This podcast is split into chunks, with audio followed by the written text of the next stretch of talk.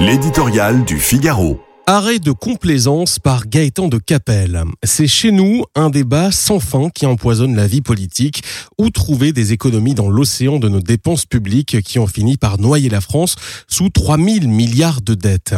Des dizaines de rapports officiels ont déjà décrit par le menu où tailler et comment se réorganiser pour alléger ce fardeau. En vain, nous comptons chaque année davantage de fonctionnaires. La moindre activité dans le moindre recoin du pays reste suradministrée et notre système de protection sociale n'a pas d'équivalent sur la planète.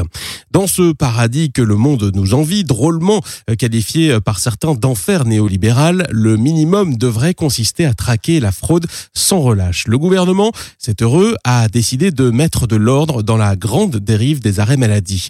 Confronté à une ardoise qui ne cesse de monter année après année, pour dépasser à présent les 16 milliards d'euros, il était plus que temps. Ce dérapage incontrôlé, les arrêts ont augmenté de 30% en 10 ans, sans qu'on ait le sentiment d'une telle dégradation des conditions de travail, est symptomatique des maux de notre société moderne. Il témoigne d'une déresponsabilisation collective face à un système si généreux que chacun se sent autorisé à y puiser en toute bonne conscience.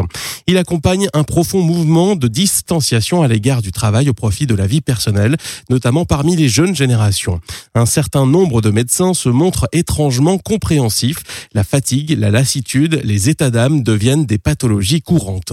Désormais, les psychologiques sont la première cause des arrêts de travail. Longtemps, ce champ des dépenses sociales a été laissé en jachère au nom du secret médical. Il ne s'agit bien sûr pas de le remettre en question, ni de contester l'existence de maladies liées à la vie professionnelle mais il est urgent de reprendre le contrôle d'un phénomène qui est en train d'échapper à tout le monde en sanctionnant sans état d'âme prescripteurs et profiteurs de certificats de complaisance.